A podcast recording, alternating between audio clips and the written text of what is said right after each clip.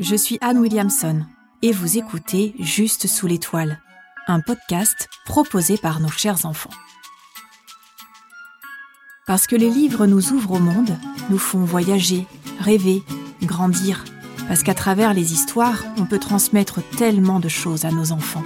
Nous partons avec vous pour un voyage passionnant au cœur de la littérature enfantine. On vous emmène à la rencontre de passionnés, auteurs, psychologues, instituteurs, éditeurs, illustrateurs, parents, qui partagent avec nous leur amour des livres jeunesse et nous racontent comment ils vivent cette passion et surtout comment ils la transmettent. Embarquez avec nous dans cette série d'interviews qui risque bien de vous donner encore plus envie de lire en famille.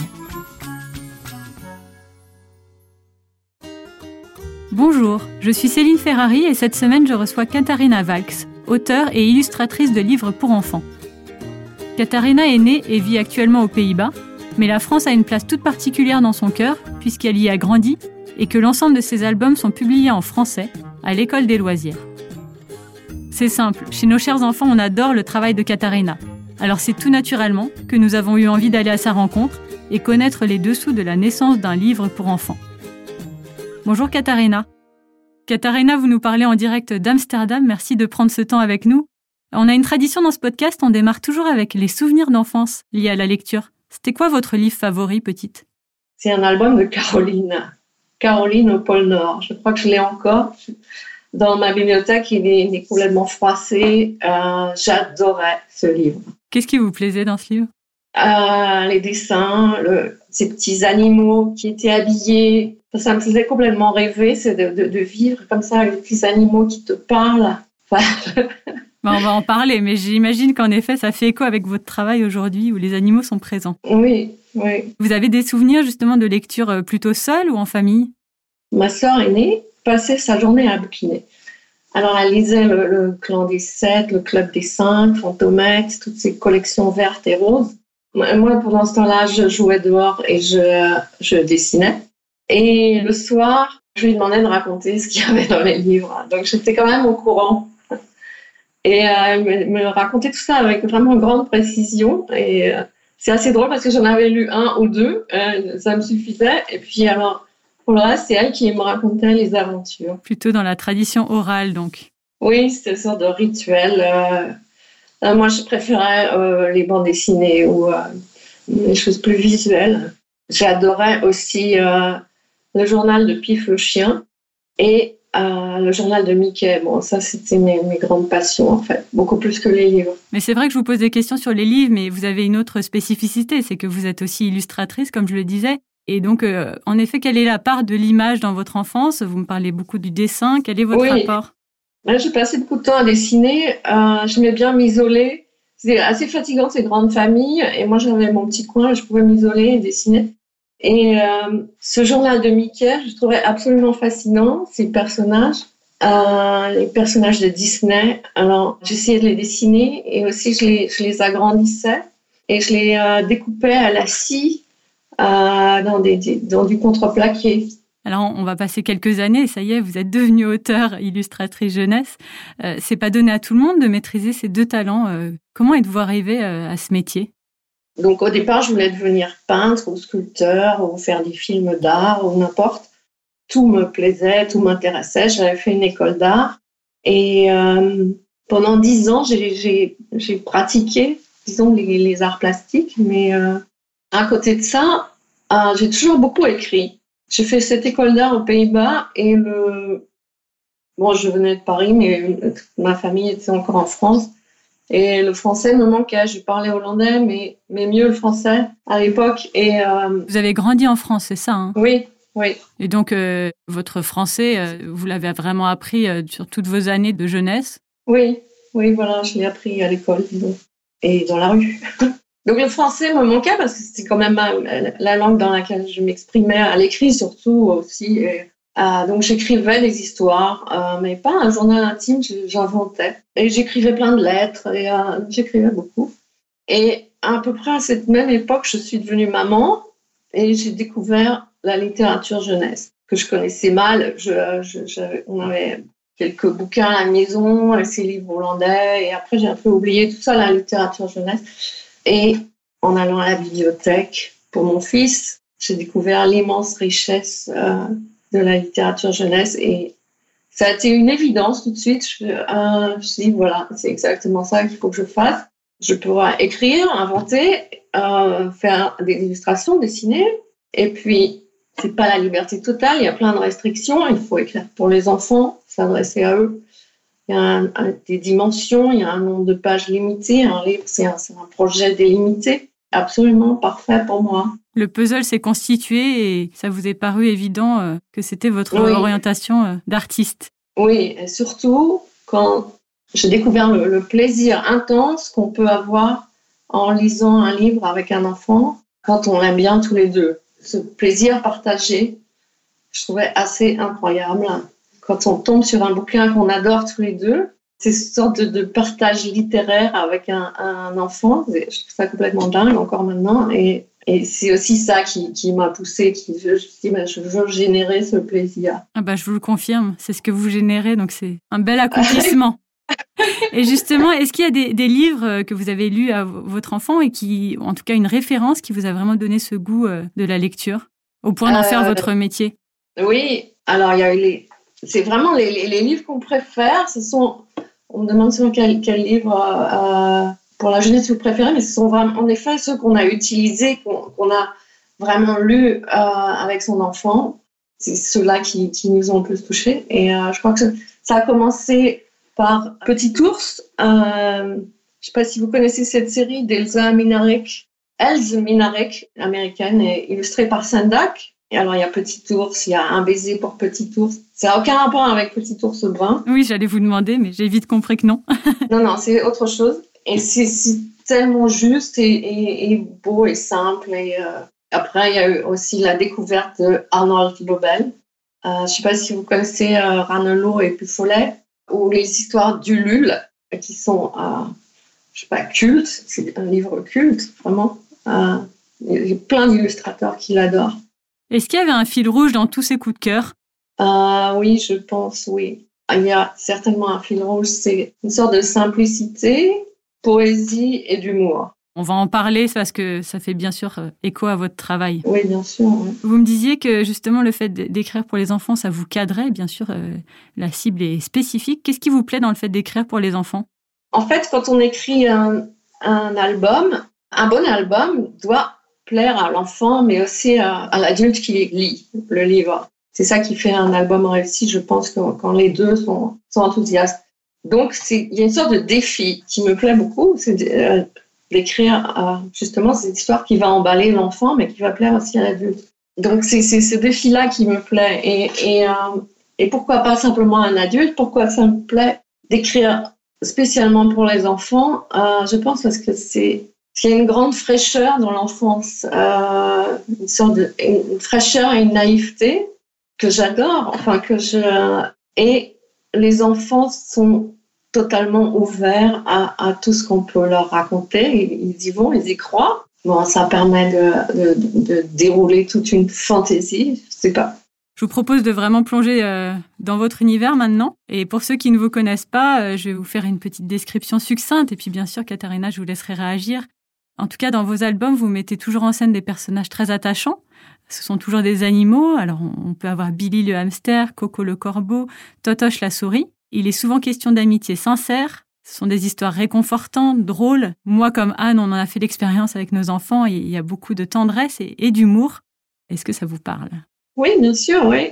En fait, je, je parle toujours un peu de la même chose dans mes livres. Quels sont les thèmes qui vous sont chers? Euh, Je parle d'amitié, c'est vraiment le grand thème.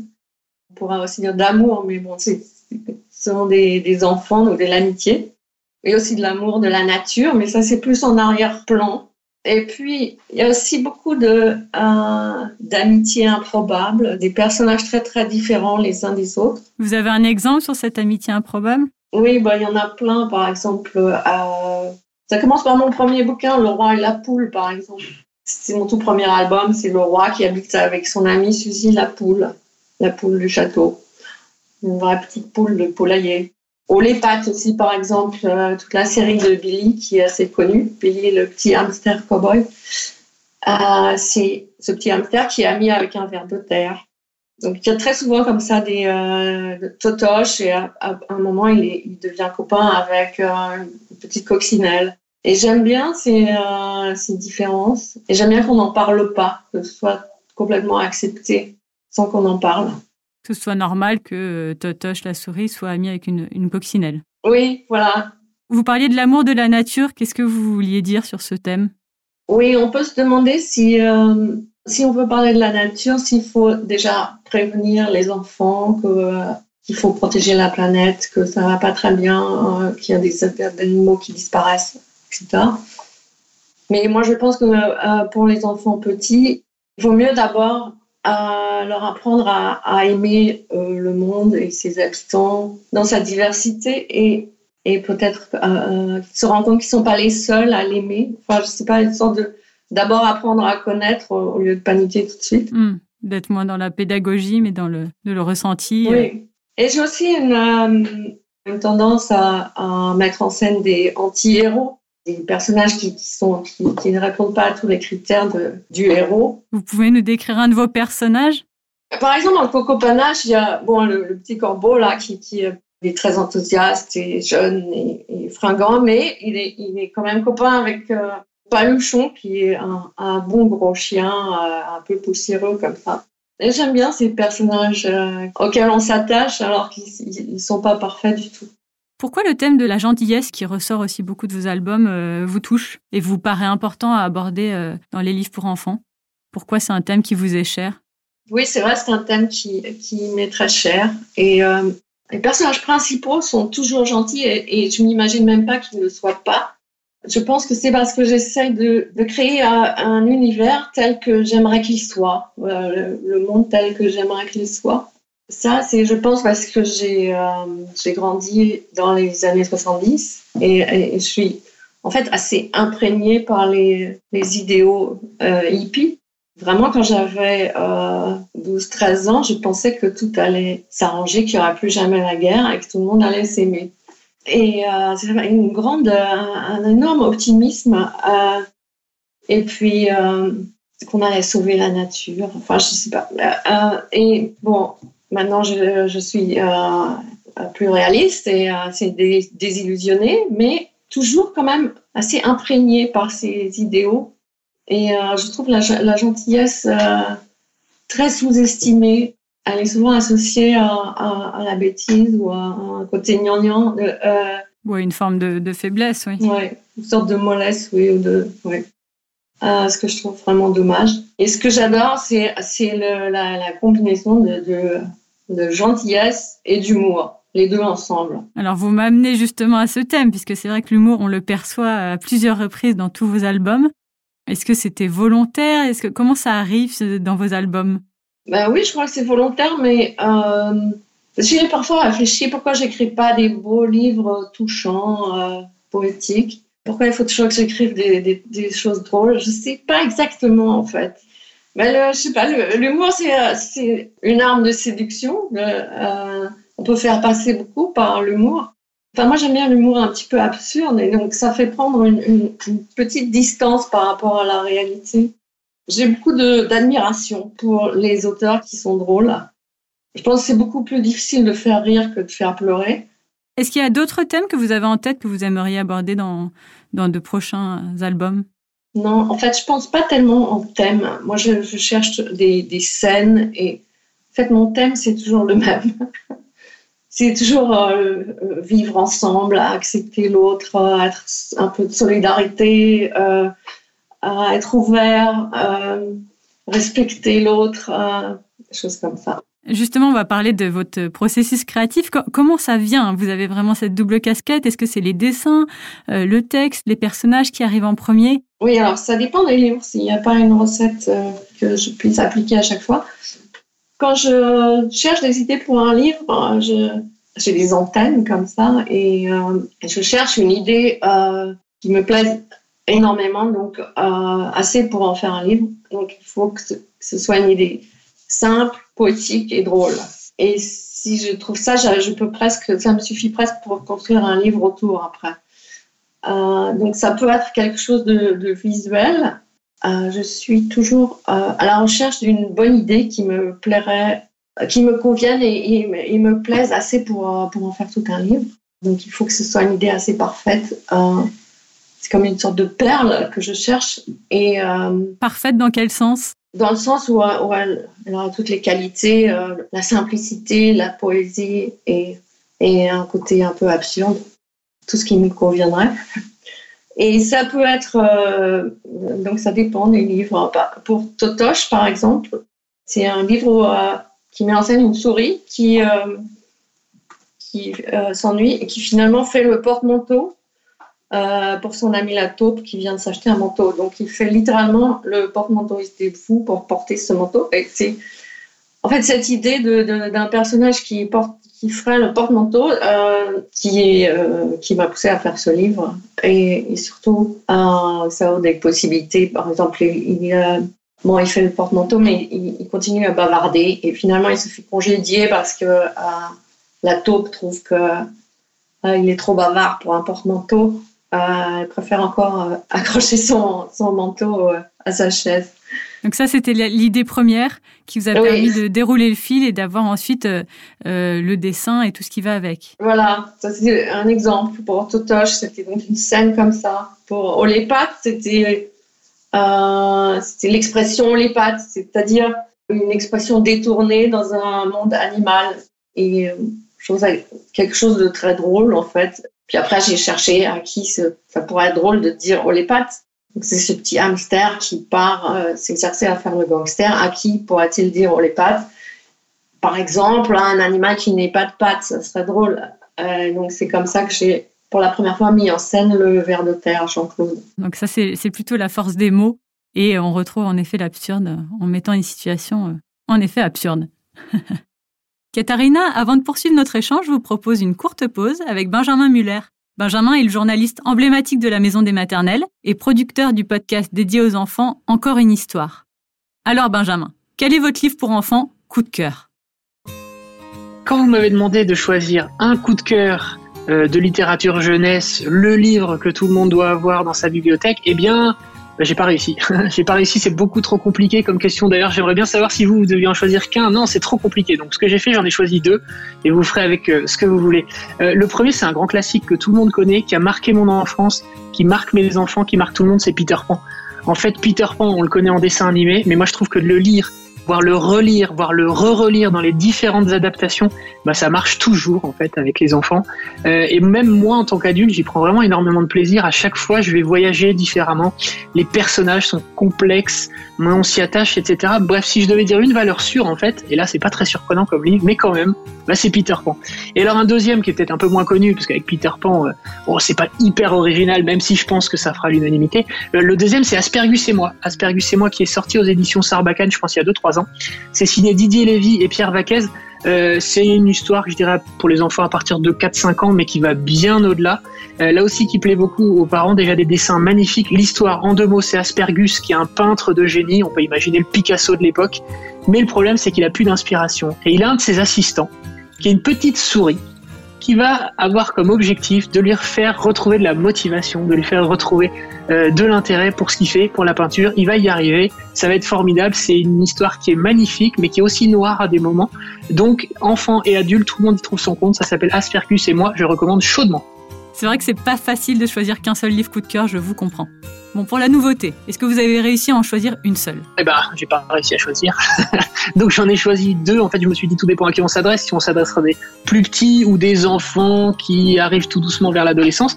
Eh ben, pour les plus petits, c'est un livre qui s'appelle Francisco, qui est sorti aux éditions l'École des loisirs, un auteur qui s'appelle Perceval Barrier. Là, c'est dès deux ans et demi, dès trois ans, mais moi, franchement, j'ai 35 ans, je me régale.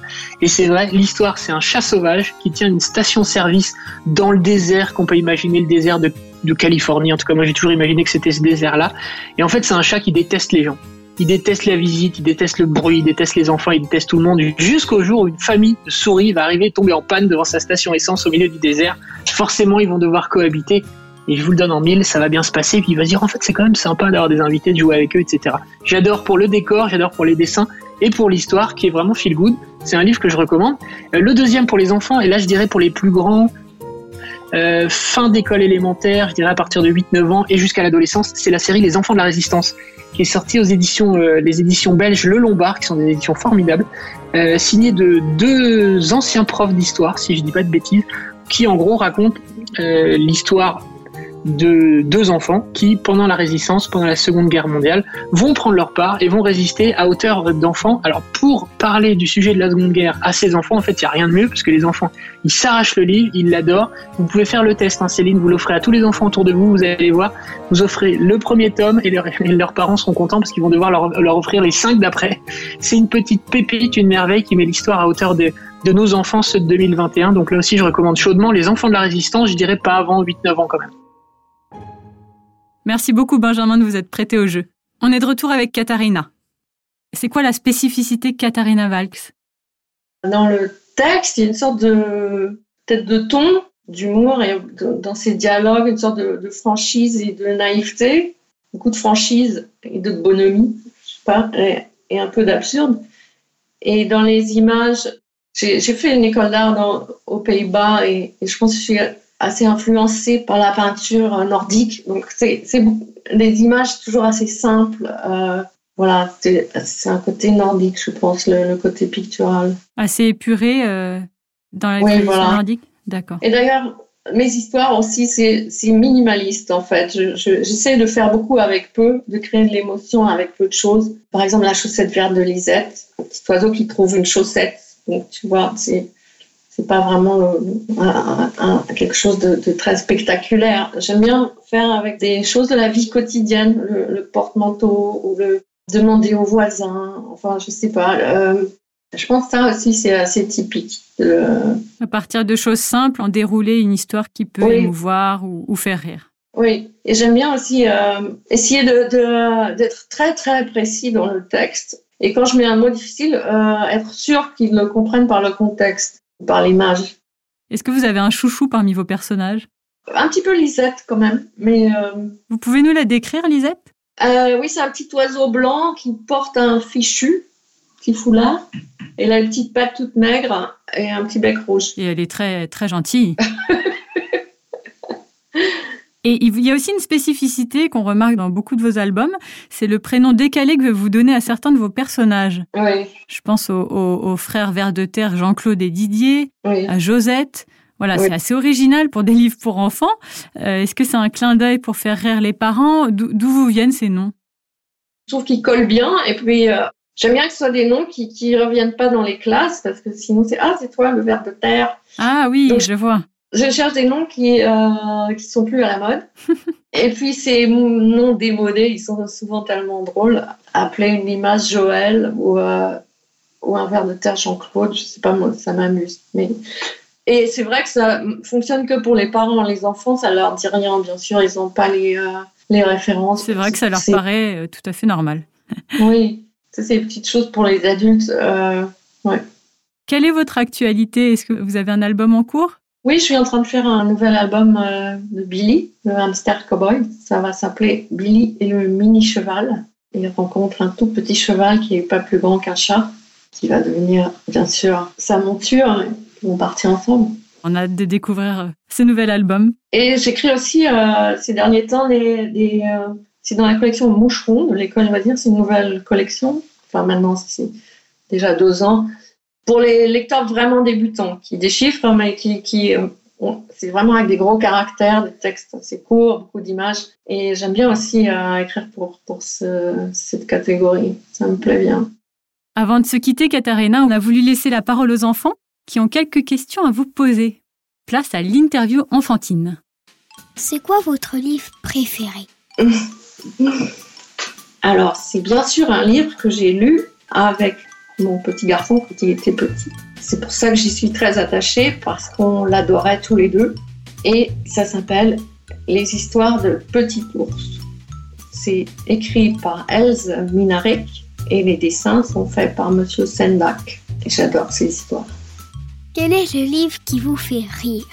Alors, il y a un livre qui m'a énormément fait rire. C'est Nono ouvre un magasin de Nadja.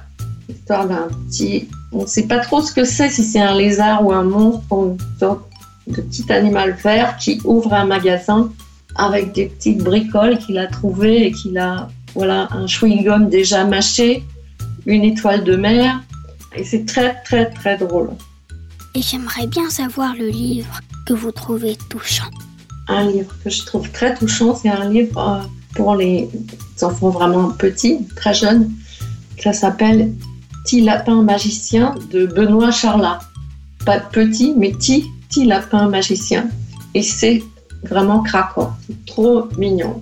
Et c'est très, très touchant. Un petit lapin qui, euh, qui est magicien, donc, euh, et euh, il est dans, je sais plus, je crois que c'est dans une boîte, mais on lui donne une tétine, on lui donne un chapeau de magicien, on lui donne un lit même, et, et abracadabra, dodo, et à la fin il dort. Et comment vous faites pour choisir un livre ben, On regarde les livres, on feuillette, on peut lire euh, la quatrième, le dos du livre. Parfois, il y a des explications. On voit un peu ce qu'il y a à l'intérieur. On peut se faire conseiller. Puis, si on aime un auteur, on peut regarder ce qu'il a écrit d'autre, s'il a fait d'autres livres. Et puis, euh, bon, il y a des, libraires et des bibliothécaires qui donnent des bons conseils. Bon, il faut savoir si on a envie de lire ou si on a envie de regarder des images, ou un peu les deux. Vous aviez peur de qui quand vous étiez petite? Euh, quand j'étais petite, euh, ma maman nous lisait les histoires de Paulus le lutin. C'est des histoires hollandaises. Et dans ces histoires, il y a la sorcière qui s'appelle, elle a un nom génial, elle s'appelle Eucalypta et elle me faisait très peur. Mais elle est très bête aussi, donc c'est assez rigolo. Mais euh, elle a des, des, des, grandes jambes toutes maigres et des grandes mains avec des, des grands ongles. Un, un, un menton en pointe comme ça, un nez crochu, je le trouvais terrifiante. Mais elle était rigolote en même temps. Elle avait un petit mouchoir à carreaux sur la tête. C'était qui votre héros préféré? Quand j'étais petite, je pense que mon héros préféré c'était Mickey. Et d'ailleurs tous les personnages de Walt Disney. C'était vraiment une passion. Je passais des, des, journées entières à les redessiner. J'étais tout le temps plongée dans mes journaux de Mickey. Merci beaucoup. Un grand merci, Katharina, d'avoir répondu à mes questions et partagé votre expérience. Merci à vous, c'était un plaisir. On sent vraiment votre envie de faire plaisir aussi bien aux enfants qu'aux parents grâce à vos albums et je vous confirme que le défi est vraiment relevé. Et vous, chers auditeurs, sachez que l'album Coco Panache peut s'enregistrer dans nos studios et que nous serons ravis de vous y accueillir. Rendez-vous pour le prochain épisode où j'aurai le plaisir de recevoir Laurine Abani, professeure des écoles et maman de trois enfants, qui nous parlera de la place des livres et de la lecture, en classe comme à la maison. À très bientôt! Merci d'avoir écouté Juste sous l'étoile. Pour nous aider à grandir, et si vous avez aimé cet épisode, partagez-le et faites briller les étoiles sur l'application Apple Podcast. Ce podcast a été imaginé par nos chers enfants et produit et réalisé par Men at.